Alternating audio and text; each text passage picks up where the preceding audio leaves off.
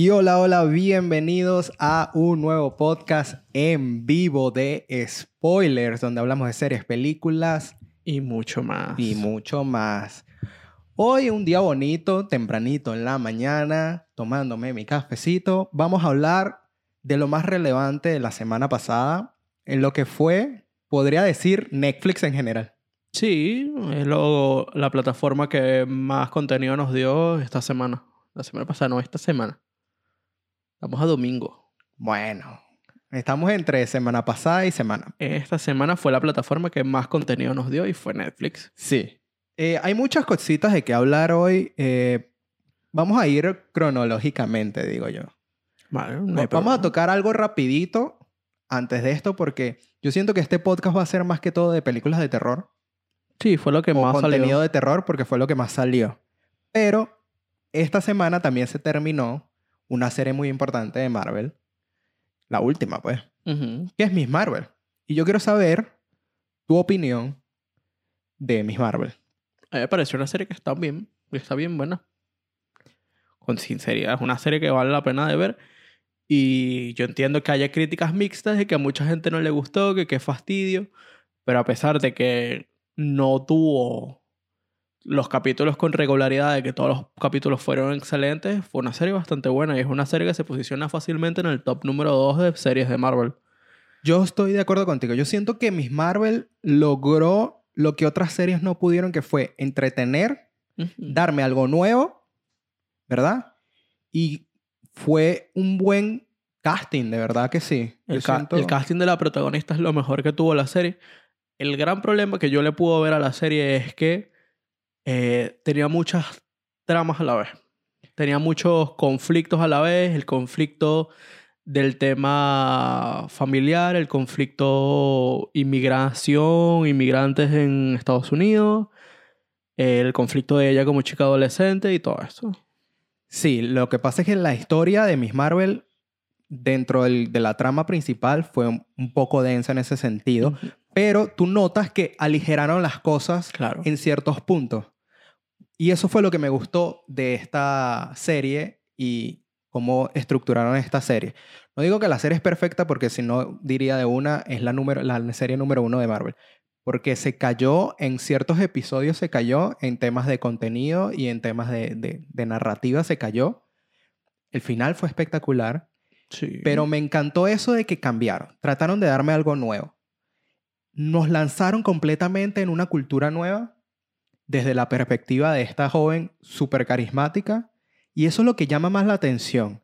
Se fueron no por el camino fácil, aunque el final es prácticamente No, o sea, Marvel. sí se fueron por el camino fácil. Lo que pasa es que ahorita Marvel está dando riendas sueltas a sus directores para que hagan sus estilos, pero que, sin se- que traten de no desviarse de la fórmula que ellos ya tienen preestablecida.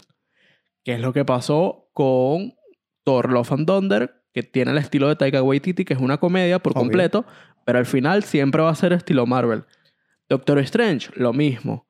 Va, tenía el estilo de Sam Raimi, terminó siendo una fórmula Marvel al final. ¿Qué significa la fórmula? Una gran batalla vistosa al final, que ganen los buenos y ese estilo. Sí, pero aquí lo que me gustó del final, entrando en spoiler, hablando, los que no se han visto Miss Marvel, perdón, eh, como el título dice, hablamos más en detalle.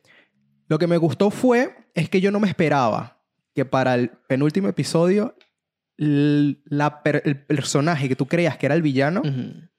Desapareció. te lo matan. Sí. Entonces, soluciona el problema. tú dices, ya va aquí, entonces ¿quién es el villano? El villano es nadie. O sea, todo el mundo trata de hacer algo y está bien. No se lanzaron porque es un villano en específico, no. Tienes a un, a un lado el, el departamento de, de Damage Control, tienes a otro lado Camran, que era el hijo de la, de la mala de la serie, que no era mala tampoco, ya quería irse para su casa. Y tienes a, Kama- a Kamala entre estos dos eh, entes que se están peleando mutuamente Claro. y ella tratando de solventar la situación. Y venga, de verdad al final fue muy bueno. ¿En qué digo que se cayó la serie? La serie se cayó en continuidad, en el sentido de que yo siento que el personaje de Miss Marvel, para los primeros tres episodios, te muestran un estilo. Claro. muy detallado, en el pr- sobre todo en el primer episodio. Y ese estilo decae un poco, Correcto. que re- lo retoma el último episodio, pero eso se debe a que los episodios fueron dirigidos por diferentes personas. Eso, es que eso siempre es un problema. Cada vez, cada director va a plantear su episodio de la manera que él quiere y va a meter mano en lo Bueno, que quiere. Lo que no entiendo, porque no un solo director dirige los seis episodios y porque Tiempo. yo sé que es tiempo, pero va mezclando los, los episodios, ¿sabes? Porque va a ir en Es un tiempo, sub y baja. Es tiempo, es producción. De igual manera, son varios escritores. Ujú. Entonces, ¿qué pasa? Ahí tenía que jugar mucho, era el showrunner, para mantener el, el estilo como tal de la serie establecido completo de principio a fin. Si tú me vas a dar motion graphics desde el principio, manténmelo. Pero ¿qué pasa? Los motion graphics fue el estilo del director y se Sí. nota porque el, el- el director del primer episodio y del último episodio son los directores de Bad Boy Correcto. de Bad Boy for Life. Y entre el medio pusieron a otros directores. Que eso cambió mucho el estilo de la serie. Que se ve que se mantiene en algunos puntos, pero de repente se cae y ya no hay stop motion, ya no hay motion graphic, ya no hay estas cosas. Y se pierde esa, esa fantasía de, de Kamala. Eh, pero de- al, al mismo tiempo, en la historia, tú ves una progresión en los primeros episodios. Bien, es una niña que está en contacto con superpoderes, está aprendiendo a controlar los superpoderes, fino. Pero esta historia transcurre literalmente como en dos semanas, Sí. En una semana máximo. Sí, sí. Y para el, el, podríamos decirlo, el cuarto, el quinto episodio, ella ya pelea como si fuera una superhéroe. Bueno, pero es que eso no tiene nada que ver porque de resto... Pero es que De ella hecho, el tema Spider-Man es el mismo caso de Spider-Man. No, es el mismo desarrollo de historia de Spider-Man. en Spider-Man, de la primera De Spider-Man, la primera, pero la de Tom Holland. la de Tom Holland. No, porque tú ves Tom Pero- Holland, Tom, Tom Holland ya lleva un año como Spider-Man, entre comillas, y todavía no pelea bien. No, pero la última pelea que tiene con el buitre es una pelea de Spider-Man consolidado de hace 15 años. No, si te pones a verlo, no, porque la primera pelea que él tiene es en Civil War. Y en Civil War, ¿qué le dice Tony? Usa la, el- el- el- la web y aléjate. No Mm. trates de pelear. ¿Qué pasa? Spider-Man tiene agilidad y tiene el sentido arácnico y por eso trata de evitarlo. Pero él cuando está peleando con Sunny y con Bucky, él se mantiene alejado, igualito como que Igualito gana. pelea. pelea, pero no al nivel que pelea Kamala, que tú notas la diferencia cuando ella ya está en Pakistán, salta, brinca y tiene los poderes controlados a 100.000 y hace literal dos días se caía con los poderes. Bueno, pero poco a poco iba más desarrollando los poderes y eso es lo bueno. Hubo un desarrollo en contexto de que ella fue entrenando sus superpoderes cada día hasta que pasaron los a, conflictos. a mí me salió con eso de que de repente ya para el último episodio, en menos de una semana, ella ya es la superheroína que todo el mundo espera. Lo, lo que pasa es que le dieron tips para controlar a los poderes Ajá. mejor. Y otro punto que yo noté en la historia, no solo con los superpoderes, eh, fue lo del viaje en el tiempo que ahí se cayó. El viaje del tiempo no sé a quién se le ocurrió, pero... Lo del viaje del tiempo, para mí eso fue lo malo porque ya está preestablecido cómo se viaja en el tiempo en el Chico, UCM. Que si tú te metes en el pasado, eso no involucra que es la misma línea temporal. Ujú. sino que hace una nueva branch.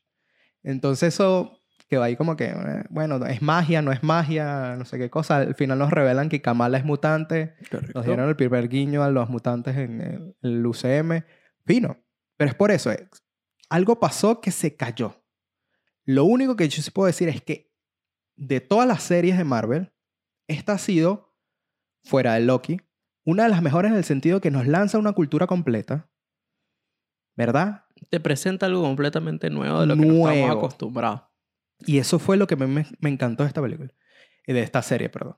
Porque si te pones a ver Moon Knight, Moon Knight tenía lo igual para lanzarnos en la cultura egipcia y en la cultura eh, Británico. no británica, se me olvidó, Ah, judía. La cultura judía porque Mark Spector es judío y se nota en solo una escena. Aquí tú Sí.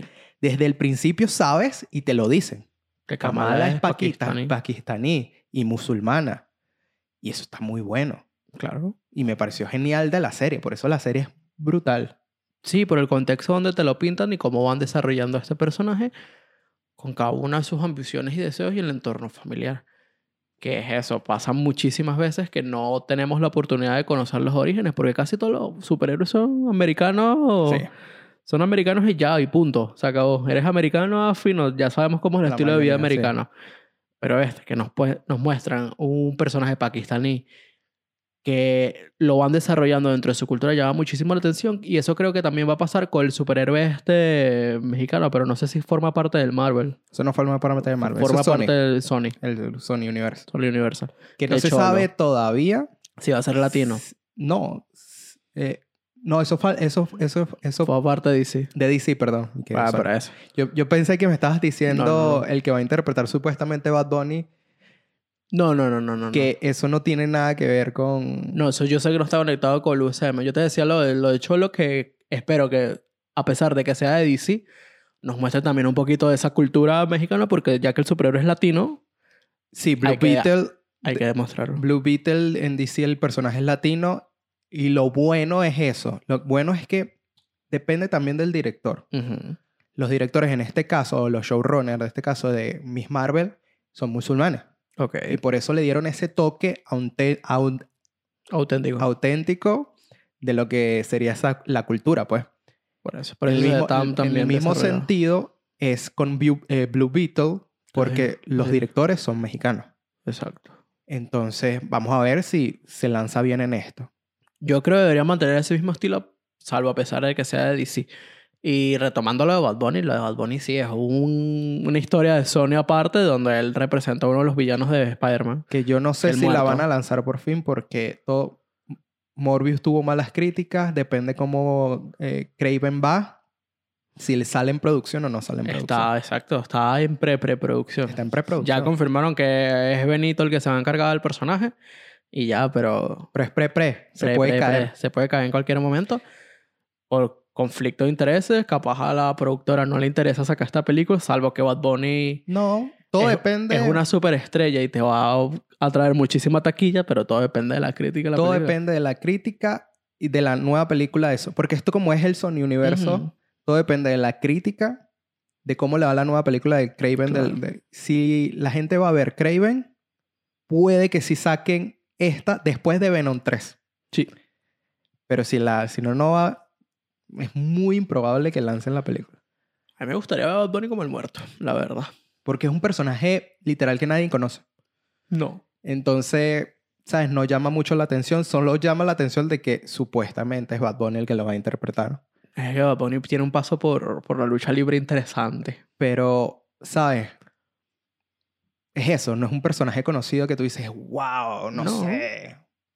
Lo Craven the Hunter, sí. Morbius sí era un personaje conocido. Y Morbius fue la peor taquilla de, de- del Spider-Verse. Sí, pero Morbius quedó como una película de culto para la gente. Papá, pero no importa si queden eh, de culto. Es money No para el dinero, estudio. es dinero, no pasa nada. Si Morbius hubiese generado mucho dinero, tú dices, te aseguro que estas la lanzan porque sí. Pero es, es que el tema con Sony es, Inversión. es delicado con la inversión. Es que no saben escoger bien el desarrollo del proyecto y los directores para cada uno de esos proyectos. No, tiene que ver con la y va- y historia. van- no, tan- no tanto la historia, porque van metiendo mano queriendo parecerse lo más posible a, a Marvel y les queda una película infantil. Yo lo que he visto de las películas de Sony dentro de este Spider-Verse es que son muy, no muy Marvel, no muy infantiles, A ver, Venom es súper infantil. pero siento que no son muy noventeras ¿No me enteras en qué sentido? en todo el sentido de la palabra. Tú te pones a ver las películas primeras de Spider-Man, tienen ese mismo toque. Sobre todo Venom. Venom no tiene las primeras de Spider-Man. Tiene el tono de comedia, de una... una es que sí, se, sí- yo lo sentí muy, por lo menos Venom la primera, súper noventera. Súper, súper noventera. No, el tema es eso. Yo, yo lo veo más que noventera, es un tema infantil, que quieren agradarle a todo el público y por eso lo hacen comedia. Sí, Tuvieron tienen, la que- oportunidad de Morbius hacer una película sencillamente de terror. tienen de terror, punto. tienen puntos para hacer de terror, pero no la hicieron de terror, la hicieron de superhéroes. Por eso, se quieren parecer lo más posible a Marvel y caen en la redundancia y en el tema de hacer una película para todo público, hashtag infantil. Que yo creo que es por eso que Marvel ahorita se está separando de eso, dándole la oportunidad a los directores. Sí, pero no sirve de nada que tú les des la oportunidad a los directores y caigas en la misma rutina 24/7. Es que tú tienes preestablecido lo que serían las estructuras, pero los toques se los dan. Eh, el Internal tenía su toque del director. Eh, Doctor Strange tenía el toque de su director. Y estaba de Taika Waititi, tiene el toque de director. Y eso es lo que está dejando, la- eh, creo que están dejando ahorita. Dando rienda suelta que desarrollan los directores. Dale tu toque, sigue la fórmula, en- si- sigue la estructura, no la fórmula, pero dale tu toque. Y hasta ahora a mí me han gustado las, las A películas. mí me han pues. gustado. Lo que pasa es que no tienen ahorita el, No el tienen overall, cabeza. sí. El esquema gigante completo yo no lo siento aún establecido, que ese es el problema. No me importa lo- el estilo. Yo quiero saber el esquema. ¿A Pero- dónde va esta nueva generación? Pero ¿La ya va. Las primeras de... La primera fase, las primeras películas, no supimos hasta dónde iba la cabeza, sino hasta... Avengers. Hasta Avengers. Y Avengers salió casi cuatro años después que las primeras de Iron Man. Bueno, pero aquí ya han salido y ya están programadas tantas películas dentro de la misma fase y todavía no han dicho nada. Están acumulando muchas películas. Todavía no han dicho ni siquiera es películas y series. Todavía no han dicho nada de. Mira, la primera Avengers, mm, nuevo Avengers, para decir, ah, bueno, todas estas conexiones van a esto. No, nada. Pues la tienen en Top Secret. Es está que de- ni siquiera está anunciada. que no está anunciada, pero están desarrollando. Están desarrollando todos los personajes que van a venir. Y se van a juntar dentro de una película épica para dentro de dos, tres años. Bueno, Tienen que crear el contexto y crear las bases otra vez desde cero. Finalizando aquí con el toque de Miss Marvel, yo voy a decir, es muy buena, es una comedia adolescente de principio a fin. Se las recomiendo mucho que la vean. eh, si no se las has visto. Mm. Que es muy raro que nadie se la ha visto. Hay gente que no le gusta ver series. Yo no me he visto todas las series de Marvel. Yo sí. Fastidio alguna. Me gusta. Pero bueno, recomendada 100%. Y ahora sí, vamos a hablar, vamos a entrar en el campeón de esta semana. Netflix. Sí. Netflix nos trajo mucho contenido esta semana. Mucho. De los cuales el principal y del que todo el mundo está hablando es Resident Evil, la serie. La serie. Antes de yo empezar a hablar de Resident Evil, yo te voy a aclarar algo. Y es algo muy importante. Gente fanática de Resident Evil. Si ustedes quieren una historia parecida a los videojuegos, vayan y ve y jueguense los fucking videojuegos. Porque esto era una historia original basada en un personaje que conocemos, que es Wesker, pero el resto es totalmente original. Sí, tiene algunos toques y algunas referencias a, los videojuegos, pero nunca van a ser los videojuegos. Nunca van a calcar una película tal cual los videojuegos. Y es algo que tienen que entender. No tienen que ir a criticar una película porque no se parezca a un videojuego de su infancia. Es que yo creo que ese es el, uno de los problemas más grandes cuando tú tomas una, algo que tiene un fandom, ya sea cómics, ya sea libros, ya sea películas, ya sea videojuegos. Cuando tú tienes algo que tiene un fandom, hay dos opciones por las que tú te puedes ir y las dos opciones estarán mal con el público que la ve. Sí, por eso. La primera opción que tú tienes es básicamente recrear exactamente la historia del libro, de la película, del videojuego, completamente, exactamente igual. Y va a haber gente que dice, ay, ¿para qué me vas a recrear algo completamente igual? que ya puedo ir a jugar. Que ya puedo ir a jugarlo, que ya puedo ir a leerlo, que ya puedo ir... Y que seguramente tienen, tendrá mayor calidad que la película en general. Porque los videojuegos, vamos a ser sinceros, algunos son una obra de arte, otros son una basura. Ah, Pero es eso. Esa es la primera. Y la otra es, te vas por algo completamente diferente y a la gente no le gusta porque, ay, no tiene nada que ver con el videojuego, con la... Pasa. Y hay un punto intermedio, que es Dead Note, que tomaron cosas, trataron de irse por un camino diferente dentro de la misma trama Y la terminaron dañando. y la dañaron mal. Ese es el, el- el comodín. Lo que pasa con Resident Evil, la serie, es que mucha gente le molestó que se llamase Resident Evil porque no tiene nada que ver con la saga de videojuegos. La gente, yo estaba leyendo en Twitter, Como que no. La gente está diciendo, ay, pero en, en Twitter y en TikTok, ¿por, qué- por qué no se llama Umbrella Corporation? No sé qué. Chamo, Es Resident Evil porque estamos dentro de un universo que se está creando desde cero de Resident Evil. Que hay que agradecer que esta serie es mucho mejor que las películas que han sacado. La última película Es mucho mejor. es malísima. Perdón. terrible. La única película, lo que yo tengo que para decir de la última película es, wow, sí, me recrearon exactamente cómo se ve la estación de policía del videojuego, me recrearon exactamente cómo se debería ver la mansión, fino, pero ya, Ahí tienen me trataron ahí a Leon súper mal, Ahí lo voy a poner. Ahí tienen su película calcada 100% el videojuego. Ahí está. a mí me gustó mucho Resident Evil. La serie es buenísima. No es, no es perfecta, pero bueno, ahí está. Y hay que reconocer que está la fase del videojuego, está Resident Evil, las películas viejas, Sí, que eh, después de la, de la segunda ya se empieza a caer. y está la película nueva que salieron y esto. Y de todas, yo siento que esto es un- una buena entrada a este mundo. Una buena historia desde cero. Uno, porque te mencionan los videojuegos. No te dan la historia del videojuego, te dan una historia completamente diferente, pero te lo mencionan, te lo recalquean, te dan esos, eh, eh, por así decirlo, Son guiños. guiños y cameitos del, del videojuego que tú dices, ah, fino.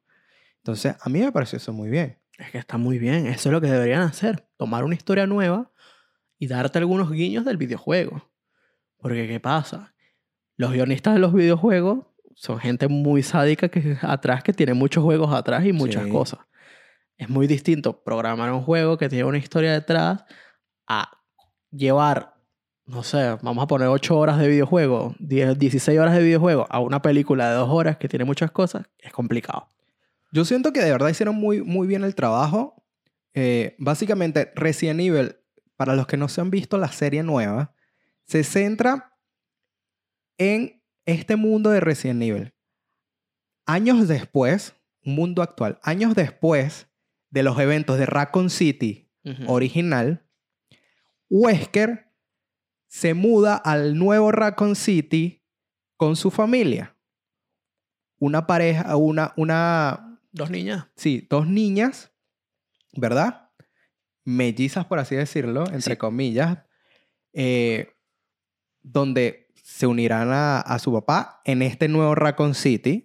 Y ustedes saben de por los juegos quién es Wesker. Wesker es el malo, el villano, el más grande que Mm. todo. Entonces lo que llama la atención es que te muestran a Wesker de una manera diferente y después te explican por qué. Me encantó.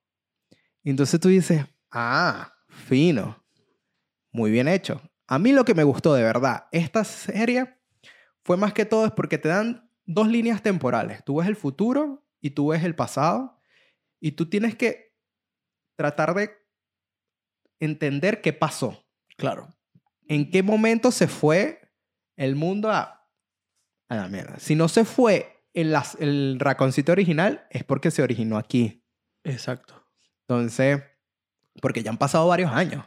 Pasaron casi 30 años. Hablando en spoiler, te lo dicen, te lo dicen, te muestran un video de 1999, 98. 98. Y esta serie tiene lugar en el 2022. Que te hace mención y todo al COVID. ¿sí? Ah, sí, sí. Eh, no, 2024, la vaina, creo. No, 2022. 20 Después está el futuro, que son 14 años después, supuestamente. Exacto. Sí, que es el 2034. Ajá. Entonces, claro, te muestran todo esto y está muy bien. Sí, o sea, a mí, a mí me encanta. Me encantó cómo desarrollaron el tema de las dos líneas temporales, salvo que en ocasiones metían la pata con las contrapartes, en, en temas de guion con las contrapartes adultas. En temas de guion, En sí. temas de guion metían la pata. Metieron la pata en algunas cosas que tú dices, ya va, pero tú me dijiste algo diferente en, En la versión pasado". pequeña Sí. de las versiones niñas y ahora me estás diciendo otra cosa aquí. Ese fue mi, mi, mi conflicto con la serie. Más allá de eso, la disfruté. El conflicto, claro, porque es, una, es un problema de guion que, mira, no supervisaron que, o capaz para la siguiente temporada, porque nos dejaron abierto todo otra vez. E- Eso, la dejaron para una segunda Para la temporada. segunda temporada donde te explican, ah, por eso fue que dijimos esto aquí. Ojalá. tienen que recolectar si se la dan. A mí me llamó mucho la atención esto. Lo único que puedo decir es que la única parte floja que sentí floja de historia que dije, pásame de regreso para la otra línea temporal fue la, Adulta. la adulta. La línea temporal del, cuando son adultos no me llamaba mucho la atención para nada. No, Por la motivación, por la motivación de, de los personajes en esa línea temporal. No. Más bien me llamaba la atención en el presente. ¿Por qué? Porque tú estás esperando eso donde todo se va a la mierda. Todo se va a... Hubiera, hubiera desarrollado la primera temporada nada más de ellas pequeñas. No, que te den guiños, te den guiños al futuro. Al futuro, pero gran pero- parte es a ellas Exacto, pequeñas. que no te desarrollen totalmente el futuro, sino guiños. O sea, un estilo así, pues, no, no todo, todo el desarrollo que tuvo la, la línea de, de adultos. Pero yo, yo siento es que lo hicieron así fue porque necesitaban mostrar más zombies. Y por eso te, Sí, te lanzaron la línea temporal. No me hubiera molestado que no hubiera aparecido ningún zombie en la, en el serie. final. En la del final no, no me hubiera molestado. Que en la serie no hubiera aparecido ningún zombie, me hubiera parecido genios. Pero Porque eso se está metiendo el desarrollo de personajes como debería de ser. Eso fue lo que a mí me bajó un poquito, como que, ay, pásamelo para lo de las niñas. Yo quiero ver cuando todo se, se dificulta y todo se vuelve malo, porque, claro, te muestran esta historia. Yo lo que también me llamó la atención fue los guiños, no solo al videojuego, guiños a la cultura de zombies. Mm. Hay un guiño que es el, la primera toma de la serie, que ella se pasea por, por el London Bridge. Eh, No por el London Bridge, perdón, por, por cerca del Big Ben, Ajá. por el puente del Big Ben. Eso es un guiño totalmente a 28 días después. Así empezó 28 días después. Pero eh, la diferencia es que esto lo hicieron como se ve, que en un escenario, Claro. en pantalla verde, y en 28 días de- Lo después grabaron de verdad. lo grabaron de verdad.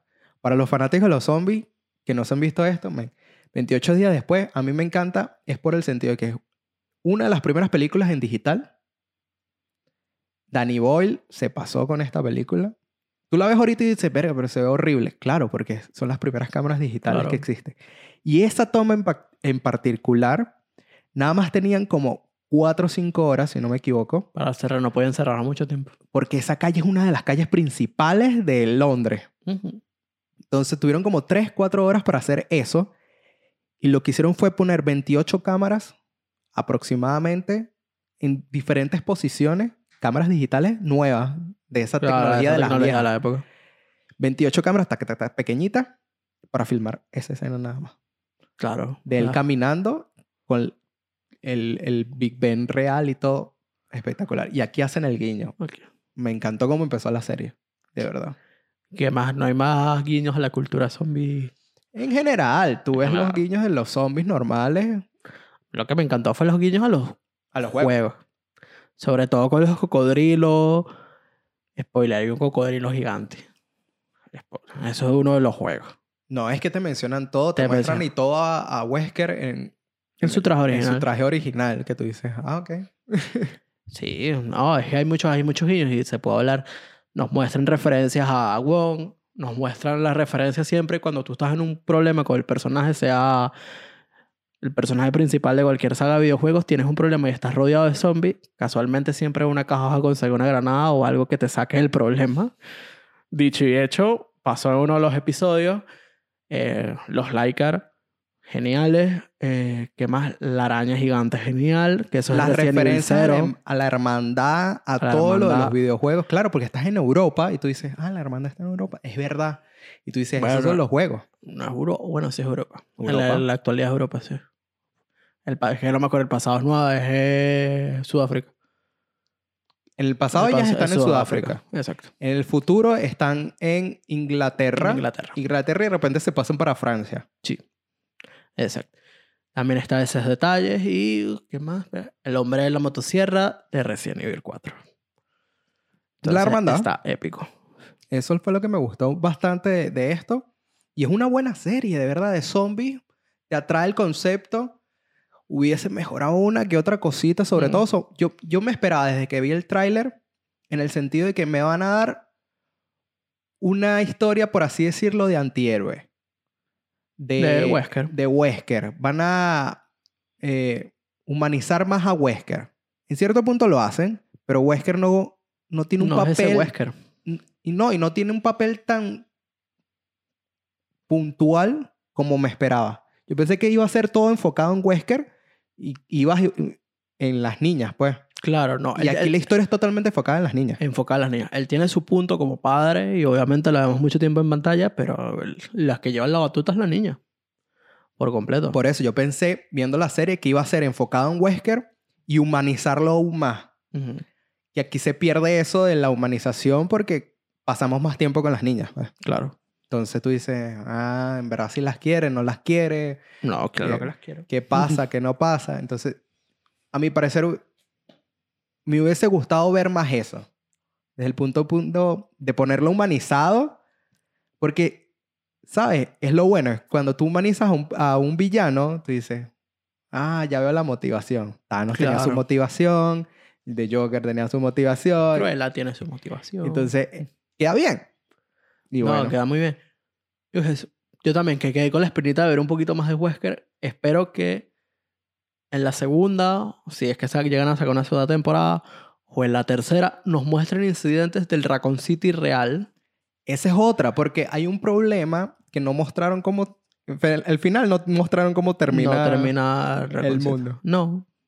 Exacto, pero yo quiero saber qué pasa el Raccoon City de 1900, qué pasa el Raccoon City actual y cómo las niñas llegan a, Lo que pasa a es que, Japón. es que en el Raccoon City ellos te lo dicen. La La nuclearon nuclear, la nuclear. completamente. Pero me gustaría verlo porque sale un villano al final que, Que- es de que se lo traen de allá. lo traen de allá. Que eso es como referencia a la última película. Y yo dije, ah, este es el villano este.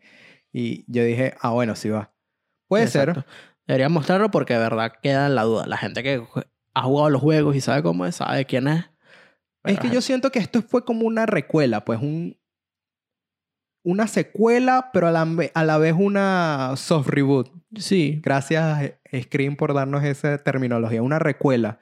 No es una, una secuela como tal, no es una reboot como tal, es algo entre el medio. Entonces, yo creo que mencionaron a Raccoon City en original, y, pero no es Raccoon City la No. que generó el virus. Esta nueva Raccoon City, parecer, sí va a ser la que generó todo el problema todo el problema mundial mundial. es esta. Y quiero saber cómo se escapa porque por ahora, nada. Por ahora no... El final de temporada básicamente es que se incendia el- la central, se libera este... se libera el monstruo, el se- monstruo, hay una explosión, hay una explosión Y y las niñas niñas, se van con Bert ya, hacia Japón. Vamos a poner que sea hacia Japón porque ajá, la dirección es Japón. Japón. Y, y ya, ese es el final de la serie. Entonces queda muy abierto. Mm, Da para una segunda temporada, sí. Da para Uh. una tercera también. Es que hay mucho que puedes... eh, Hay mucho que puede hacer. Lo que pido, por favor, que esto no se convierta en un The Walking Dead. Cuando haya tiempo, cuando llegue, cuando sea el momento de cortarla, córtala. Es que hay muchas cosas que puedes meter y personajes que pueden aparecer Sí. de cameo cuando las niñas son... Cuando están de niñas. El problema es que cuando las niñas son de- cuando las niñas están de niñas, no concuerda con la edad original de los personajes que vemos en los videojuegos. Los vamos a ver mucho más mayores de lo que son. Por eso, que es lo único bueno. O sea, imagínate que se encuentren a Leon. Sí. Leon, Tendría 50, 40, 50. 40, 50 años. Ya más experiencia en el tema de, de lo de la los zombies y la broma. Entonces, como que Exacto. hay que ver. Y ya para el 2034 tendrían 80 años. Sí, ya no estarían... No estarían en tema de, de movimiento. Pero es muy buena, de verdad. Véanse eh, esta película si les gustan las- los zombies y los videojuegos. Y, no, y se conocen los videojuegos, pero no son tan fan que se van a molestar por ver la serie, no sé por qué. Yo tampoco sé por qué, no entiendo. En Twitter fue horrible. Y los memes. Fue- el ojo me- Está horrible. No, no está No, horrible. está horrible, está muy, muy bien hecha. Está buena. Y tiene bastantes cosas. Sobre todo los zombies son todos prácticos, Sí. Llama mucho la atención. Sí, es, lo que me gusta. Y el maquillaje está genial. De los zombies. Sí, es típico de, Típico. de Resident Evil, los zombies. Sí, con de malformaciones, todo ese tipo. Eso, brutal. Zombies, zombies virales, por así decirlo. Zombies virales. Y eso. Entonces, eh, replanteando y para concluir, tiene muchas posibilidades, tiene ínfimas posibilidades. Pueden hacer una temporada total de, de historia antigua que después conectan con esta actual. Sí. Pueden hacer muchas cosas. Y traernos a personajes como Leon, a Wong en su prime, que es cuando ellos estaban jovencitos, y contarnos su historia y conectarlas con las niñas actuales. Y eso quedaría genial. Sí, porque ya jugaron con los saltos en el tiempo. Lo que pasa es que ahorita, ¿sabes? Ahorita, te no. mencionan muchas cosas en la historia que no tienen conclusión. Correcto. Que está bien si lanzan una segunda temporada. Pero si no, me dejaste Cortado. cortado. O sea, Ah, por eso hay que tener mucho cuidado cuando tú haces este tipo de series que tú dices, está asegurada una segunda temporada, porque si no, no voy a dejar todo abierto. Exacto. Si no tiene una segunda temporada, la serie perdería puntos porque dejaron muchas incógnitas. Muchas. Muchísimas. Y perdería muchísimos puntos. Yo digo que sí tiene una segunda. A mí me gustó. Debería tener, pero el tema es que no es producida por Netflix. Fue algo refrescante. Sí. De verdad que sí. Y es la única, después de las primeras de Resident Evil, que fueron un éxito, que yo siento, Que a la tercera se cayó. conchale, regresar a Resident Evil, regresar al mundo de Umbrella, no está mal de la manera que lo están aplicando aquí. Vamos a ver qué tal. Y siento que es muy realista. Es muy realista el sentido que las primeras películas con Alice son una locura. De, Pero tú sabes que Alice era como un personaje totalmente nuevo. Era como un Wesker. Sí. Eso es lo que me gustó. Este Wesker, es nuestro Wesker, nuestro Albert, eh, no tiene las mismas dotes de- del Wesker original. Porque, O spoiler, no lo mostraron. spoiler, Spoiler, bueno, sí, ya, ya, ya hablamos Es mucho clon. rato, es un clon. Pero Bert los tiene. Bert tiene los dotes de pelea de Wesker. Y este Albert no tiene los dotes de pelea de es Wesker. que no nos los mostraron como tal. ¿Me entiendes? Coño, cuando Wesker se escapa la primera vez, el bicho corre súper rápido y golpea a todo el mundo y se va. Ah, pero ese es el, El, original. Pero en, en cambio este Bert golpea a todo el mundo. No es rápido, pero tiene un kung fu nivel Capaz el Saiyajin. otro también, pues. Lo que pasa es que nunca nos Nunca lo lo mostraron, mostraron. peleando. Debieron habernos mostrado peleando. Lo que sabemos que es súper inteligente. Pero es que no sabemos ni siquiera. Supuestamente que él se moría cuando eran viejas las niñas. No, mentira. No. Entonces es como que, bueno, me lo dañaron ahí. Véansela, perdón por los spoilers. Ya saben, estos spoilers donde nos tomamos un poquito más de la trama y hablamos un poquito más de esto. Y haciendo un segue aquí, no se olviden de suscribirse, comentar y compartir. Estamos haciendo estos podcasts todos los domingos en vivo en Twitch, pero después va a estar grabado en diferentes plataformas donde nos pueden escuchar y ver también, ya sea YouTube. Y ahora, hay, eh, ahorita Spotify me lanzó y que ahora podemos montar video Ah, bueno, mira. de los podcasts. Pero tendría que ver cómo funciona porque eso fue algo nuevo que me acaba de salir. Bueno, si nos quieren ver sudando en el calor de Madrid, bienvenidos sean, porque me estoy muriendo de calor. Ya hace calor, sí, todos los días. Pero bueno, haciendo un setway aquí. Mira, así, calorcito. Haciendo un setway, continuamos con ¿Zombies? Zombies. Una película que estrenaron aquí, no sé si está en Latinoamérica. No, no sé.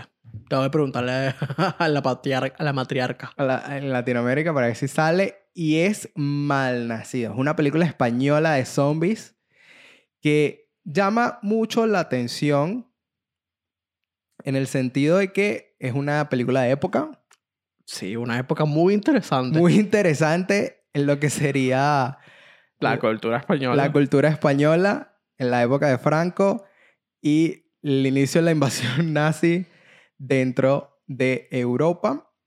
Y de verdad está muy bien. Bandos opuestos se unen para enfrentar un enemigo en común, Sí. Un enemigo en común inmortal. súper inmortal. Y la verdad es que sorprendido. Una grata sorpresa. A mí me gustó mucho. No voy a una película de zombies que me gustara tanto desde Rec. Está muy bien escrita, Sí. no lo voy a mentir. No es de miedo, porque no es de miedo, pero está muy bien escrita y el guion está muy bien desarrollado con el sentido de, de la era de Franco. eh, La los- historia, la te mete la historia por los, medio. los bandos, eh, ¿sabes? Los fachas, los Sí. otros, no sé qué cosa. Facha, los rojos. Está muy bien. Y claro, está muy bien desarrollado. Tiene sus detallitos como toda película, nada es perfecto. No, no, es perfecto. Yo siento que si fuera menos que sea perfecto- Cameron. Ahí Sí. la dejamos. No, a menos que sea exterminio, no sea algo como No totalmente no sé. perfecto. No, no, yo hablo de películas perfectas en general. Ah, de películas perfectas en general. Solo he Back to the Future. Yo creo que esa puedo decir que es una película perfecta. Y ya está. De principio a fin. Pero a ver, yo hablo de películas en general. Todas las películas tienen sus detalles y sus cositas. Pero me- gusta más o menos. Me llamó mucho la atención. Lo que pasa es que cuando nosotros nos vimos, porque aquí la estrenaron en cines, obvio, no tuvimos la oportunidad de verlas en los cines, sino las vimos ahorita. Lo que yo no me esperaba es que, o más bien lo que me esperaba, Es que fuera una comedia. que fuera más comedia porque el tráiler te lo pintaba totalmente una comedia. Sí. Una comedia de zombies en la época de Franco. Y yo, ah, fino. Pero cuando veo esta película, es totalmente contrario. Tiene sus toques de comedia como cualquier película de Pero es una zombies. película se la toman seria literalmente. Es una película seria. Es muy buena, de Eh, verdad, vale sí. mucho la pena. Los desarrollos de los personajes están de 10.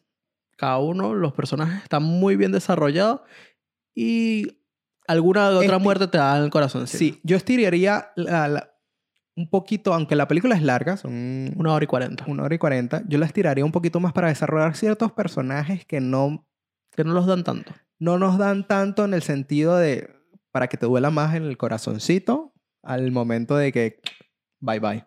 Pero sí, hay momentos donde te dan el corazoncito porque nos cuenta la historia detrás del personaje. De Sí, algunos, sí. algunos puntuales, no todos. Algunos puntuales y tienes tus zombies bien hechos, Hechos. tienes tus momentos de acción, momentos de suspenso. De verdad, esta película Zombies clásicos. lamento no haberla visto en los cines. Verdad. estuvo bien. Zombies clásicos totalmente. Claro, no inventaron. Romero, zombies Romero. No se, no se complicaron la vida, la verdad. No. Para vamos a, ¿por qué vamos a crear zombies nuevos? Vámonos por lo clásico. Y el trasfondo, de Tiene- verdad. Tiene todo el sentido del mundo. Tiene todo el sentido. Está muy bien hecha, de verdad. Es que no hay, no hay, no encuentro. O sea, tiene sus detalles de desarrollo de personajes con algunos que tú dices, eh, no me importa. Sí, no, o sea, no me importa, pero hay otros que te digo, wow. El del niño. El del niño digo, wow, sí, obvio. Al principio te, te, te venden su, su desarrollo como que de verdad tú vas a ir a la guerra porque quieres seguir comiendo la- las cositas que te preparan las monjas. Y él sí, porque tú sabes que las monjas hacen una cosita bien rica y aquí... Al No. final me dolió la muerte. Me no, fue la mejor muerte de todas. Total. Totalmente. Me dolió. Y corre, corre por tu vida, vaya. Y hay muchas cosas y también hay guiños a otras películas. Pues hay guiños a Guerra Mundial Z. En una escena de que... La del Apex. No, la de... Ah, la de cortarse la mano, sí. y fue como un guiño que... Ah, ok. De aquí lo sacaron, referencia. Ya estamos hablando con spoiler porque se estrenó hace dos meses en Sí, España. se estrenó en cines hace mucho. Hace dos meses. Pero esta película, de verdad, yo no me esperaba lo bueno que era. Y vale mucho la pena, vale mucho la pena. Y nosotros como personas externas al tema cultural de lo que pasó en esa época dentro de este país, Lo entiendes. lo entiendes, te lo informan. Te no lo- hace falta ser, la razón, no hace falta ser español para entender esta película. No. No, porque te lo explican como si fueras un bebé y te dan el contexto y todo. eso. Es que como el contexto del mismo El laberinto de Fauno. Te lo explican que es Te la misma época. Exacto. Y bueno, tú sabes que el- duró tantos años, hubo una guerra civil, tan... no hay nada que, no, no hay No hay nada que explicar. Tú lo entiendes de principio a fin. Y lo fino es que te lanzan la incorporación de esta tercera parte antes de la, de la Segunda Guerra Segunda Mundial. Mundial. Y bueno, queda muy bien, de verdad, queda muy bien. Estaría cool una Segunda Guerra Mundial, una película de la Segunda Guerra Mundial de zombies. Sí hay. ¿Sí hay de zombies? Hay una. Hay una parecida, pero es gringa, yo no me la he visto, que es de nieve. De nieve. Sí. Qué loco. Es en la nieve, tal, en un clima de invierno y hay zombies de este tipo. También hay otra que sacaron hace nada, hace como 5 o 6 años, que se llama Overlord. Eso no es un anime. Es un anime, pero hay una, una película que se llama Overlord, live action. Y no me acuerdo si fue que la hizo Eli Roth, el de, el de Hostal. Ok. Si le hizo Te- Hostel, mira crudo. Tendría que buscarlo. eh, Sádico. Déjame buscarlo. Pero se trata de eso. Es, también hay experimentos y hay como una broma de zombies. Y Eh, tortura y cosas de ese estilo. Sí, es, es, es es el sello. Hostel. Eh, déjame buscarlo. Overlord. No sé, de verdad. Pero es muy buena y tenía muchas gráficas. Yo todavía no me la he terminado de ver. O sea, la vi, me la empecé a ver, pero no pude terminar. Pero tiene unos efectos, brother. Bueno, es que Hostel, Hostel se veía muy bien. Para su época. Ah, mira, es del 2018. Es del 2018 para los que les gusta el terror. Y no, no es de, no es de Ilan. No, Gil. Ah, Es Julius Avery. ¿Y qué has hecho ese señor? Mm, Ya ese, te lo e- chequeo. Ese patrón. Ay, mira, tiene cara de ruso. Eh, tiene sus peliculitas ahí, pero yo creo que la que más pegó y la que veo que tuvo más potencia fue Overlord. Overlord. Sí. Pero chequénsela. Chequense también esta película de Malnacidos. Uh, hay recomendaciones para todo tipo. Eh, Para todo lo que les guste y todo lo que podemos demostrar. Tiene de todo. Totalmente. ¿Qué más podemos hablar de Malnacidos? Es que es muy, la, la trama es muy sencilla. La trama es muy sencilla. Dos bandos se unen para enfrentarse a un grupo de zombies durante Sí, de la época de, Franco. sobrevivir. Y sobrevivir y salvar a la humanidad. Bueno, salvar a la humanidad. Claro. Salvarse a ellos mismos. A ellos mismos. Bueno. Porque la humanidad les da un poquito de culo. No, al final te explican que si este, si este virus salía de, de aquí, Sí, obvio. no a importaba, pues. Pero no importa. Lo que pasa es que igualito lo tienen los alemanes y los rusos que lo están patentando según la historia. Bueno. Entonces, eso. Pero de verdad, va- vale mucho la pena. Véanse si no tienen nada que ver hoy domingo. Si les gusta el terror. No, no es de terror. Si les gusta un shooter con zombies de por medio, véanse esto. Porque esto es, Es un shooter. Son, son- son películas de terror con toques de terror, pues. Esto es un shooter donde lo ponga. Y, Y bueno, me- siguiendo en esta broma de terror, otro Netflix. Netflix, Esta fue su semana de terror. En vez de lanzar en octubre, en octubre no lanzan nada. la semana de terror de Netflix. En octubre después no lanzan nada. Una cosita, una película china. Mandarín. No sé si es mandarín, pues la gente dice que es taiwanesa, pero ajá, el idioma original es mandarín. El idioma original según Netflix es mandarín, Mandarín. o sea, chino, Sí. ¿no? Sí, chino mandarín. Chino mandarín, Sí, pues en Taiwán hablarán taiwanés, pues, me imagino. Creo, no sé. Eh. No estoy, no estoy consciente porque hay muchos idiomas. Sí, sí, sí, obvio. Eh, Entonces, una película nueva que acaba de sacar Netflix, original de Netflix. Bueno, Sí. con el sello Netflix, no es original No de original. Netflix. Tengo problemas con esta película. Muchos problemas. Que supuestamente era la película más escalofriante que hay en, este, en esta temporada. Y hablamos de Incantation. Cuéntame de Incantation. No, yo no puedo contarte Incantation porque yo no sé cómo va el resumen de esta película. Es básicamente un fan footage. Sí. Es un fan footage que te cuenta la historia detrás de una chica que sufre una maldición desde muy pequeña.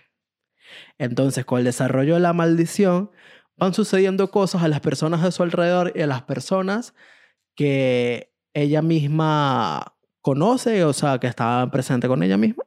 Y ese es el resumen de la historia. Hay una maldición detrás de todo esto que la va atemorizando durante muchos años de su vida.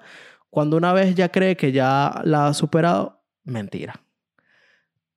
Se sigue expandiendo la maldición a su alrededor y todo deriva en lo que vamos a hablar ahorita mismo. Yo siento que esta película Maleficio se llama en español, por cierto. tiene... Está bien. O sea, No, es que, mira, de verdad, yo te di el resumen así por encima, pero yo la odié. yo... A mí me gustó el final. La odié. A mí, me, a mí me gustó el final.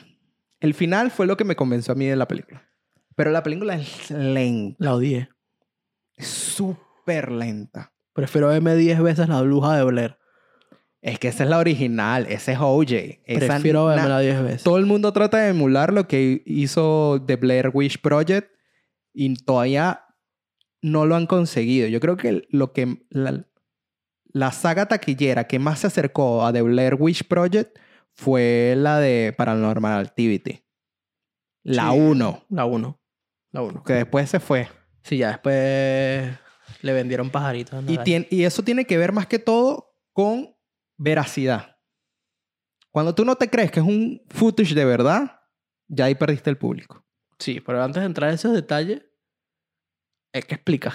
¿Te- ¿A ti te gustó la película?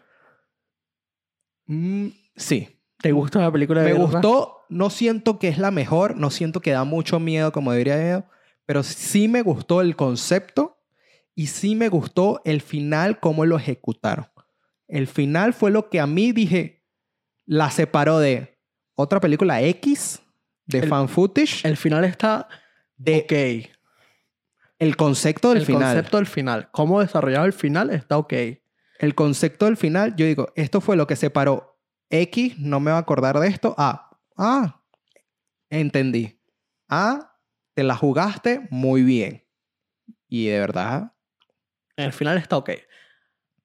Vamos a poner así. Una película de casi una hora y 50 minutos. sí es larga, por eso Una te digo. película de casi una hora y 50 minutos vale la pena 6. vale la pena 6, que es el final. Así de sencillo. No, los últimos 20 minutos. Vale la pena 6. Cuando te muestran, cuando te, cuando te cortan todo y te empiezan a mostrar lo del, lo del enca- la- el incantation, que repitan conmigo y sale el loguito. Ajá. Ahí yo dije, ah. Y después cuando te explican al final, ya, King, perfecto. Está muy bien. Vale la pena 6. Tiene sus momentos de tensión, eso no lo puedes negar. No, sí te lo niego. ¿Sí? De verdad, sí te lo niego. No sé si yo es que a mí me da igual las películas así de terror o no me da miedo. Pero es que Es que no, no, da- se- no sentí tensión en ningún momento. Yo sí. Más que todo porque, claro, es fan footage. Lo bueno de este fan footage es que es fan footage, pero con líneas temporales. Sí. que se mezclan. Entonces, la línea temporal del presente, al igual que pasó con Resident Evil, Son Eh, niños.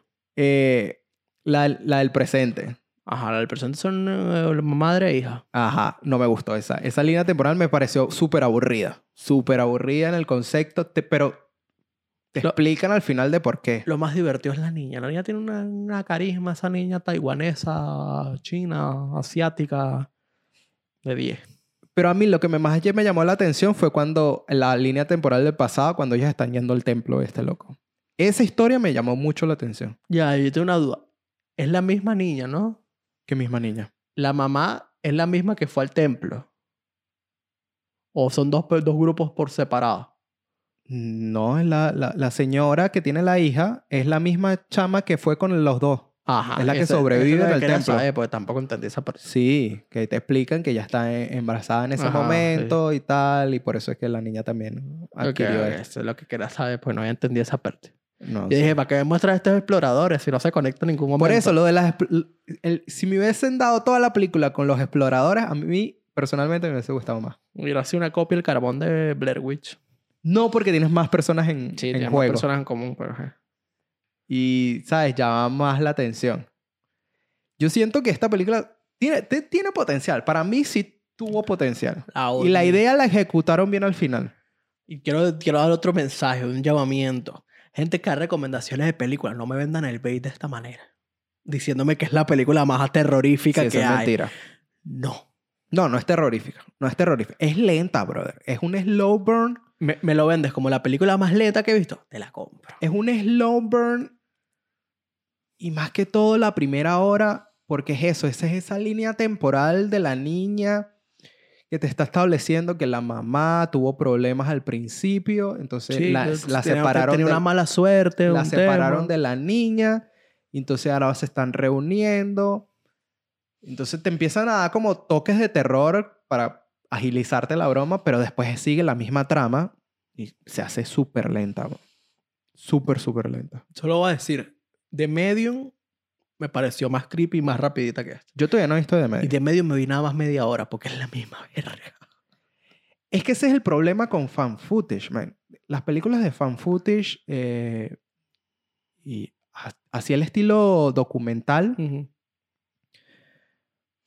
te tiene que cautivar. Porque Sí, tienes que tener un diferencial. te tiene que cautivar en el sentido de que es algo que tú mismo podrías grabar. Y por eso te digo al principio, tiene que ver también con veracidad. Ujú. Rec.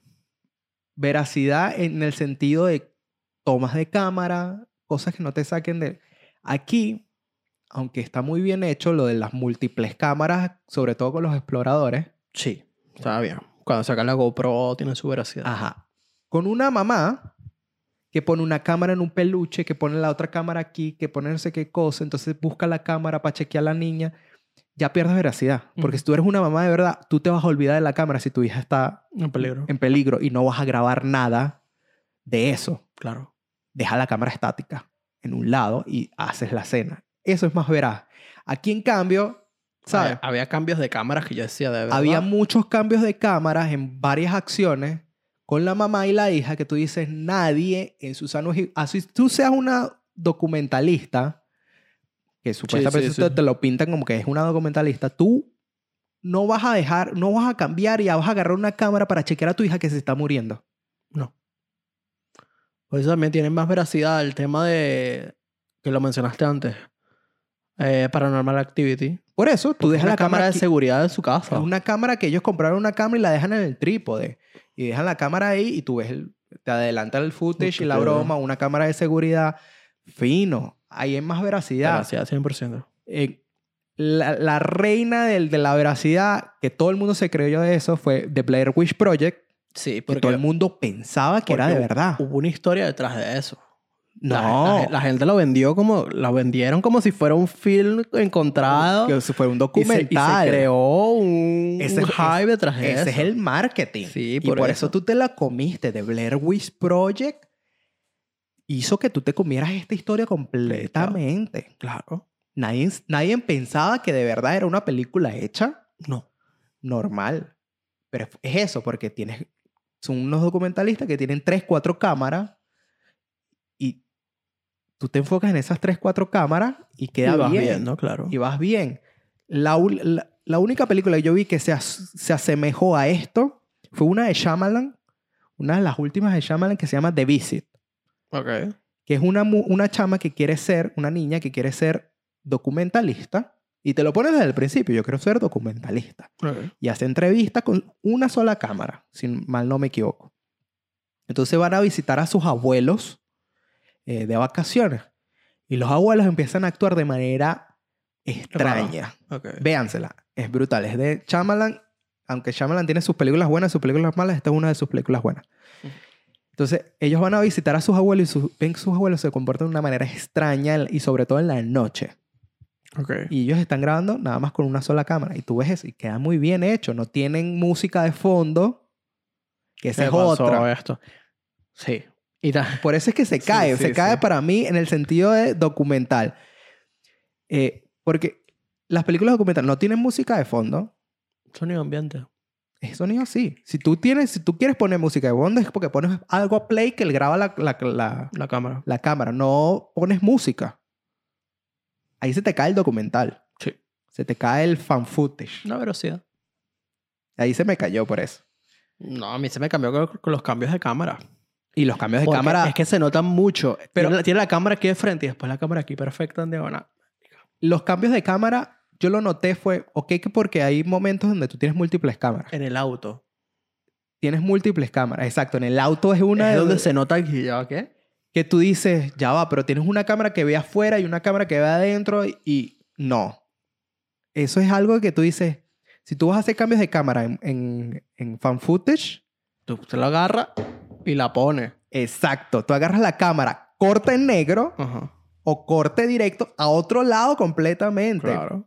Y con otra opción diferente. Aquí las opciones, la- la- las acciones continuaban Sí. con los cambios de cámara. Y tú decías, Y la cámara aquí enfrente. y tú veías al personaje que solo tenía una sola cámara. ¿Me entiendes? Sí. Ok, él con los investigadores. Los investigadores pero tienen tres cámaras. Tienen tres cámaras. Ahí te la vendo. Ahí sí puedes hacer cambios de, de cámara con las mismas, las mismas acciones, porque literal Sí, están sí, grabando los tres al mismo mismo tiempo. Pero no, él, hay una escena en donde él va a visitar a la niña en, en el orfanato y le da la cámara a, la- a una señora. Y literal, hay un, hay un corte de cámara y la misma acción. Sí. Sí, sí. O sea, hubo errores ahí. Hubo errores Súper. constantes.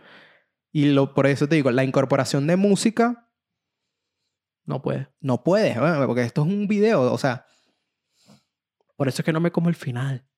A mí lo que me gustó del final, ya entrando en el spoiler, es que te ponen un momento en donde ella está hablando a la cámara Y te está hablando a ti. te está hablando a ti. Rompe la cuarta pared en ese sentido. Te está hablando a ti. Y entonces te ponen lo del, lo del- El lo- video. El video, el- lo, lo del incantation, y te pone el video y te ponen los símbolos y te ponen qué tienes que decir y díganlo conmigo. Sí, sí. no Básicamente sé para que tú te cosa. metas dentro de la película. Exacto. Ahí ya vi el punto. Y después te dan el desarrollo final, spoilers completamente de esto, que te dicen que no es, un, no es una bendición, sino Que es una, una maldición. maldición. Y mientras más personas resisten esto, eh, la maldición se va a expandir y el poder de esa persona Se de se debilita, del, del dios este se debilita, no sé qué cosa. Fino. Ahí me cerraste bien la película. Sí. No tengo eso, quejas de mejores seis minutos, los últimos 10, 20 minutos. los mejores. De resto, Porque el resto es eso. Jugaron la, jugaron la carta inteligente. Sí. Jugaron una carta muy inteligente que no en muchas películas la, la usan. Para que tú te creas la película. Que la película no acompañe ese último momento. Eso es otra cosa. sí. Pero fue una buena jugada, una carta inteligente y buena manera de involucrar al público. Es que yo lo- eh, los es que tú ves la intención. Por eso yo te digo, la película a mí me gustó porque vi la intención y el final lo ejecutaron bien. Ujú. Y yo dije, fino. ¿No me asustó? No. No, no, no da miedo. ¿Me llamó, me pareció interesante una de las líneas temporales? Sí, completamente me pareció interesante. Pero bueno, en lo que es la motivación de esta película, está muy bien hecha, Sí, vale la pena ver. pero no asusta. No. Y es lenta con tres bolas. Es súper lenta, brother. Es que va a caer en redundancia, pero de verdad es la película más lenta que he visto. Pero es que si tú te pones a ver ahorita, en el punto de hoy, eh, lo que se llama el The Blair Wish Project, vas a decir, esta película es lentísima. Vétela hoy. No me la voy a ver porque que la. Quiero ver una cosa y me agarre. Te la voy a retar, te, te voy a retar a que te veas de, de Blair Witch hoy y vas a ver, esta película es lenta. Es lenta, pero me interesa. Pues yo me la vi hace años y me vi la, y me vi la recuela, el remake que hicieron. También la disfruté. Aquí lo que trataron de hacer con esta película de Incantation era que, ¿sabes? Era más... Trataron de las líneas temporales agilizarte la cosa, pero mm, mm, funciona en ciertas partes y en ciertas Otra parte partes se no. cae por completo. Porque te deja mucho tiempo la misma, la misma temática, por eso Es te así. digo. Te deja la misma temática de lo de la niña como, en como 20, 40 minutos desde el principio. Y tú dices, ya va, Se hace lento. se hace lento. Se hace muy lento. Yo digo que es potencial. Yo digo que se recomienda eh, mucho. Eh, chequense Incantation. Si les gustan los fan footage, para ver qué tal. Sí, se la pueden ver. La pueden chequear, la pueden revisar. Eh, y ya terminando esto, el tema del terror. Creo que ya se acabamos con Netflix, ¿no? Sí, Netflix sacó esta temporada, este, este fin de semana. no, Puro, puro terror. Puro terror. Puro Terror, terror. adyacente. Así, no es de ellos, es propio. Pero después lo que me molesta es que en octubre no sacan nada. No, El 31 de octubre no sacan nada. Sacan comedias románticas. porque tratan de irse por otro lado porque, ¿sabes? Es sobresaturado en octubre. Que tú dices, Ah, pero ¿sabes lo bueno que es sentarte aquí en Halloween y ponerte a ver una película de terror? pero es que es sobresaturado. No solo es que mucha gente va a lanzar contenido en octubre de terror y como que la, el- te tienen que sacar otras cosas. Y por eso tú ves otras cosas que no es contenido de terror. Más. Ya, Dios, lo detesto. O me sácame otra de Hubie Halloween. Hu- Huey Por Halloween favor. es brutal.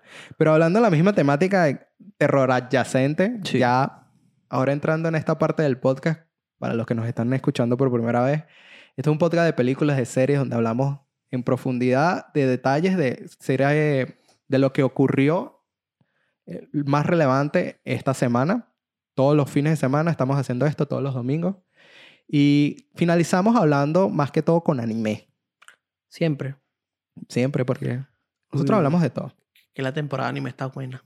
Es que nosotros hablamos de cine, películas, series y anime. Y la temporada de anime está buena. Y nos empezamos a ver una serie nueva.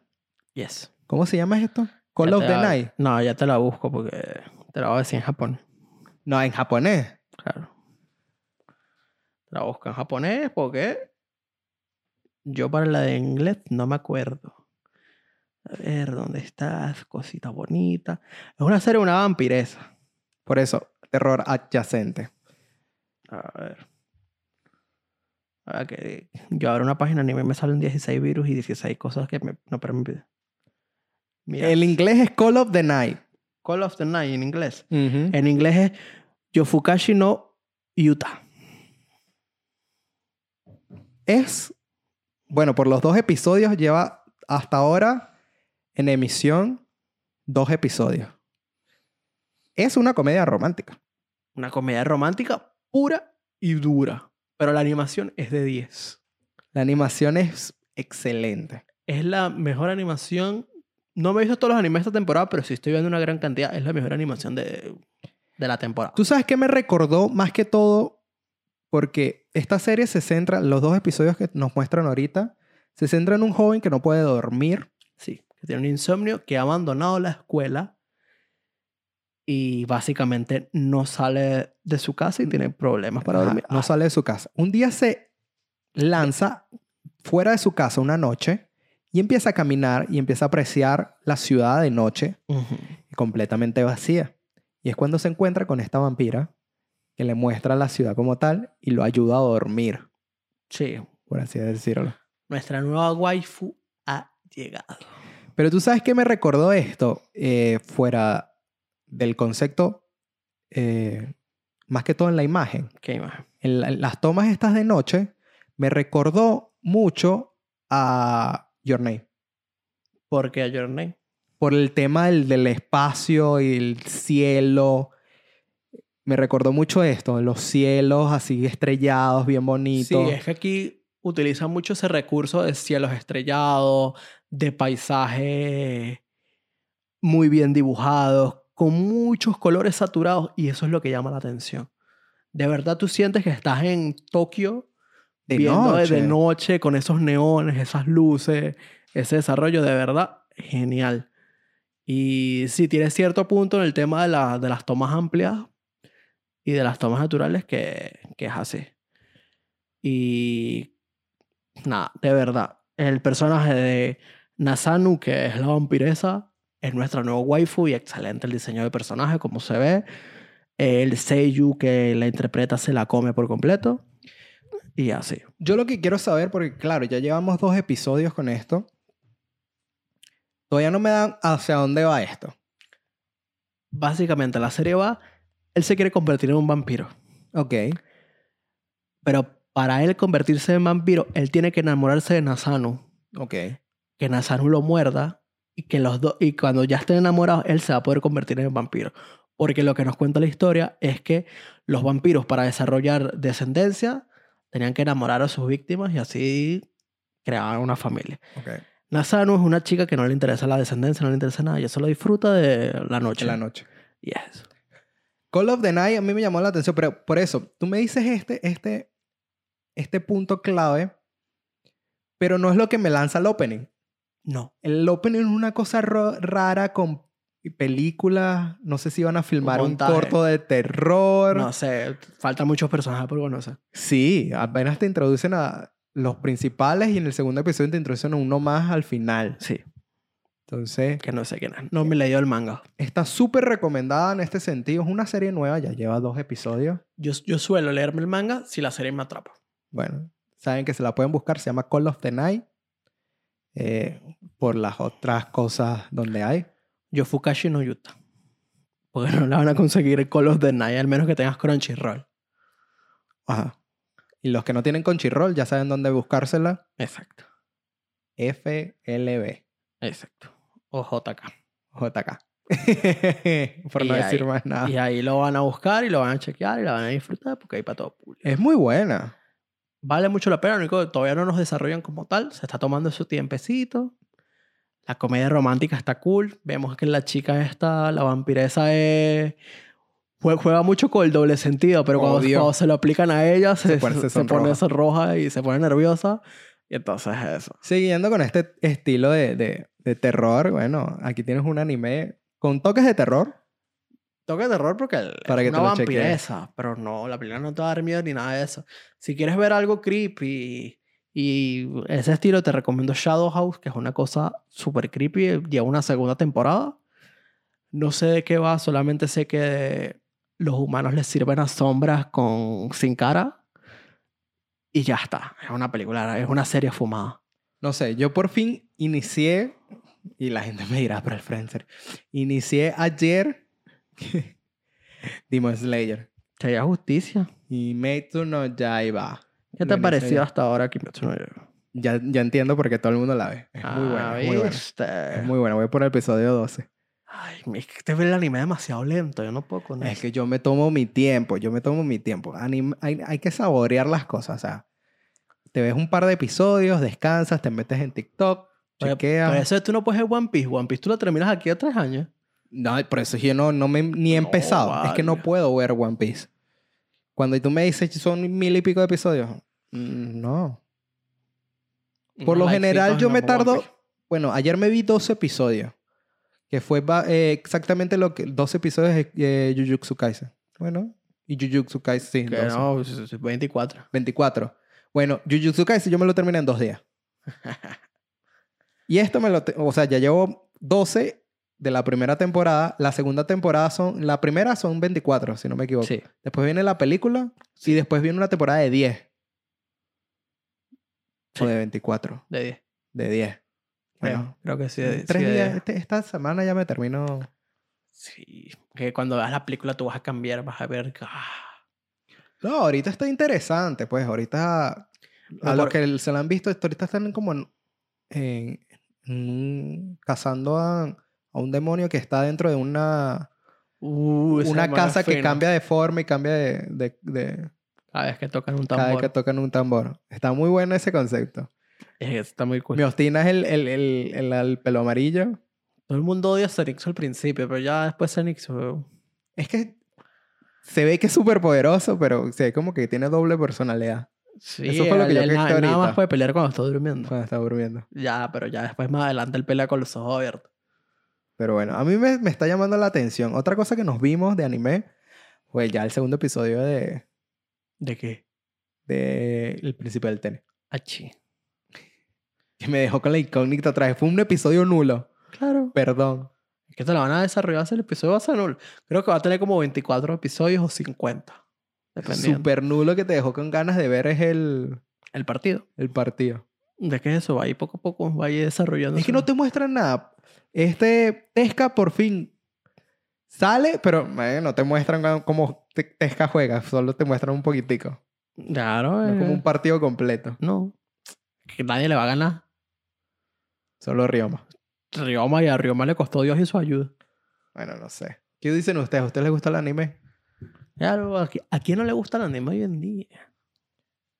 Recomendaciones. Yo estoy buscando todavía recomendaciones. Yo te te hice caso y empecé a ver eh, Kimetsu no Yaiba ahorita. Vete Monster. Cuando termine. Déjame terminar Kimetsu. Monster es bien viejo. Depende de cuántos episodios. No me quiero lanzar 60. algo. No me quiero lanzar algo de 200 episodios. No, no, tiene como 60. Por lo menos esta la veo realista porque son 24, 34 y una película. 35 creo episodios. No, sí, tienes. Tiene, tiene 74 episodios Monster. Pero vale mucho la pena. A ti que te gusta este género de suspenso, terror. Sí, me encanta. Bueno, vale la pena. Es una joya. Yo soy yo soy súper fan del terror y tú lo sabes. Es una joya, es una joya. Monster es, imagínate un... eh, no sé si es como un Dr. Jake y Mr. Hyde o algo de ese estilo, pero básicamente es que la voy a leer tal cual. La voy a leer. Eh, un reconocido médico cirujano de origen japonés que vive en Alemania está a punto de experimentar una historia que le cambiará la vida. En Düsseldorf, mientras se preparaba para operar a una personalidad que llegaba en estado crítico, una pareja de niños llega al hospital y la niña se encuentra en estado de shock y el niño está gravemente herido con un disparo en la cabeza. Debatiendo entre lo más ético y lo moral, Tegma accede a operar al niño yendo contra sus superiores, lo que le acarrea problemas ya que la muerte del paciente anterior. Básicamente eso. Él salva un niño y ese niño se convierte en asesino. Él decide Monster. salvar al niño, se llama Monster.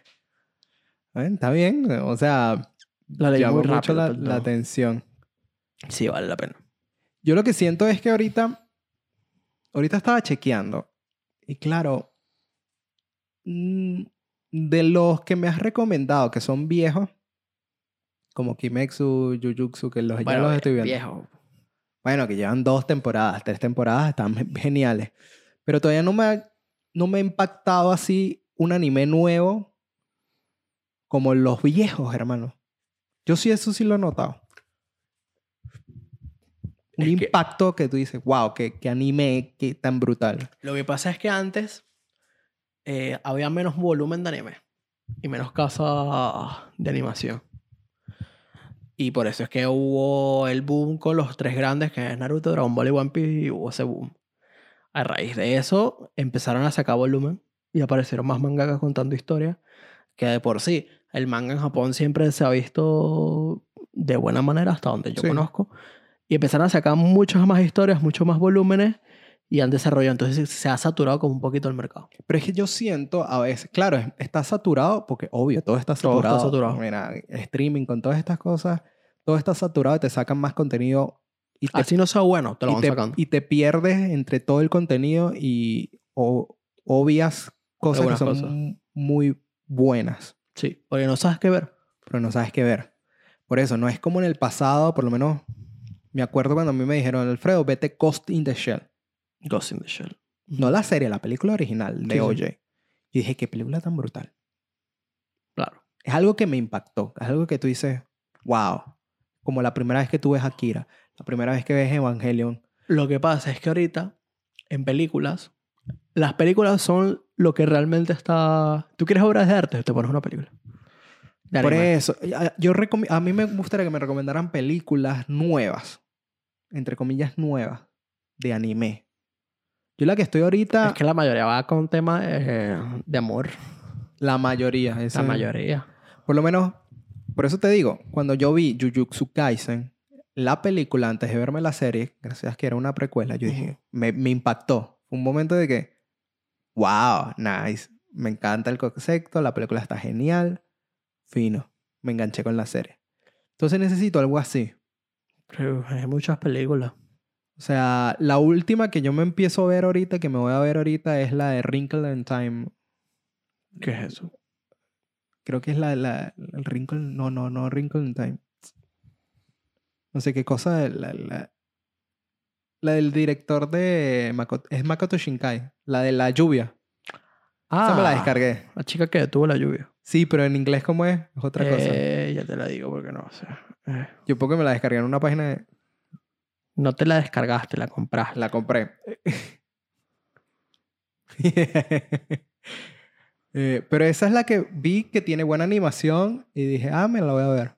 Pero yo quiero algo Suena- más así, al estilo de, ¿sabes? Akira, de- al estilo de Ghost in the Shell, al mismo estilo de Evangelion. Cuando salió la última de Evangelion Prime, ven, yo me vi todas las cuatro de Evangelion en No un sé día. cómo se llama. Las cuatro de Evangelio en las películas. Por eso, yo busco es película. Y la última de Evangelion es excelente. En Netflix tienes la chica que saltaba a través del tiempo. No tiene una, anim- no tiene una animación espectacular, pero... Pero yo busco es eso, yo busco ciencia, pues sabes que yo soy fan del terror o de la ciencia ficción, algo con ciencia ficción, de suspense, un thriller, algo, necesito algo así. Ustedes no saben, No, yo no te puedo recomendar. sé que- Yo películas veo poco. es que yo siento que las películas son, La mayoría son de amor. son buenas, yo la veo porque son buenas porque es una historia. Y ya. Sí, sí, sí, pero es eso. Yo así películas que, que he visto japonesas son las que recomiendan algunos que otros youtubers. Pues yo de películas no estoy al tanto. De las japonesas, no estoy al tanto. No. Salvo, salvo que sea Makoto Shinkai. Pero el resto yo no estoy al tanto. Eh, Bell la vi por un video de Lu, que la recomendaba, que la vio en el salón del manga. Y Bell cumple mis expectativas. Pero es eso. Sí. Se basa básicamente en historias de amor. Léete unos buenos mangas. Ahorita acaba de salir Chainsaw Man 2. No, Chainsaw Man, estoy esperando que salga, supuestamente ahorita en, en agosto, Sí, en sale el tráiler oficial. Sí. Va a salir, va a salir. A final de año tenemos Chainsaw Man. Ese concepto me llama la atención. El 1. Me llama la atención fue Ah, vete Fire and Punch, que es el mismo director, el mismo creador. ¿Tú sabes por qué me llama la atención Chainsaw Man? No por el concepto, sino por el primer teaser que nos dieron. Claro. De la animación. Que dice, si lo hacen bien, wow. Bien va a quedar. Si lo hacen idéntico a la animación del teaser, pero si se ponen a hacerlo... No, no, no. Mapa no. Mapa. Mapa lo hace. Pero eso lo, lo hablamos en el podcast pasado. Yo siento que a veces uno se faja más que cuando es película, porque Jujutsu Kaisen, la película, no se compara con el anime. En términos de animación que tú dices, wow. No, pero es eso. Mapa. Si lo que te mostró el trailer, tienes que ver el primer trailer de Jujutsu Kaisen y comparar. Tendría que ver. Porque mapa, lo que te dan en el trailer es lo que te da al final, el producto final. Por eso estaban pidiendo ayuda a gente que quisiera trabajar. Sí. Bueno, Bueno, ayuda. Les daban casa en Japón, comida y, qué y un bien. sueldito. ¿En Claro, serio? trabajaban. Lo pusieron en Twitter. Obviamente tienes que hablar japonés. Obvio, ¿no? Pero Entonces, eso. Mapa estaba solicitando apoyo. hablando de esto de los, los trabajos y la broma, el, el chisme que hay ahorita con Marvel y los trabajadores de VFX está heavy ahorita, ¿no? Ningún trabajador de VFX quiere trabajar para Marvel. Que los salarios son ínfimos, los tienen esclavizados. Yo no sé. Páguenle bien a sus trabajadores. Por eso es que las series salen como salen. No es que les paguen bien, es que los tiempos de... Los pagan, les pagan mal. Los tiempos están malos. No, los tiempos de, de desarrollo son imposibles. Sí, también. Imposibles. Por Eso es que tú ves, yo es que yo me acuerdo, en No Way Home y en estas cosas, tú ves casa tal, tal, tal, tal, tal, porque parece, man, no, no, se dan abasto en terminar No. las películas. Por eso, páguenle bien a sus trabajadores, tengan su tiempo. No necesitan sacar contenido tan seguido. Sí, ya estamos sobresaturados un poquito. Ya. Una, dos películas Ter- ter- terminen She-Hulk y ya. Todavía falta, No, hermano. no saquen series hasta el año que viene. Ya están filmando Free- eh, Secret Sí, Invasion Y Loki también. y Loki 2. Pues eso, no saquen más series hasta el año que viene. Que se preparen, que hagan sus efectos bien. Dejen... Los artistas se llaman artistas por algo. Si son artistas VFX, dejen que los artistas trabajen. Lo que pasa es que es súper complicado y por eso tú ves un, eh, un decaimiento en la calidad De la- animación. de las series de Marvel. Empezaron brutales y ahorita están... Imagina- porque me imagino que la misma casa eh, le lanzaron de una... ah, empiezan por WandaVision, no sé qué cosa, y de repente no se dan abasto. Tienen Moon Knight, tienen Miss Marvel, tienen She-Hulk, tienen no sé qué cosa. La misma casa La gente tiene familia.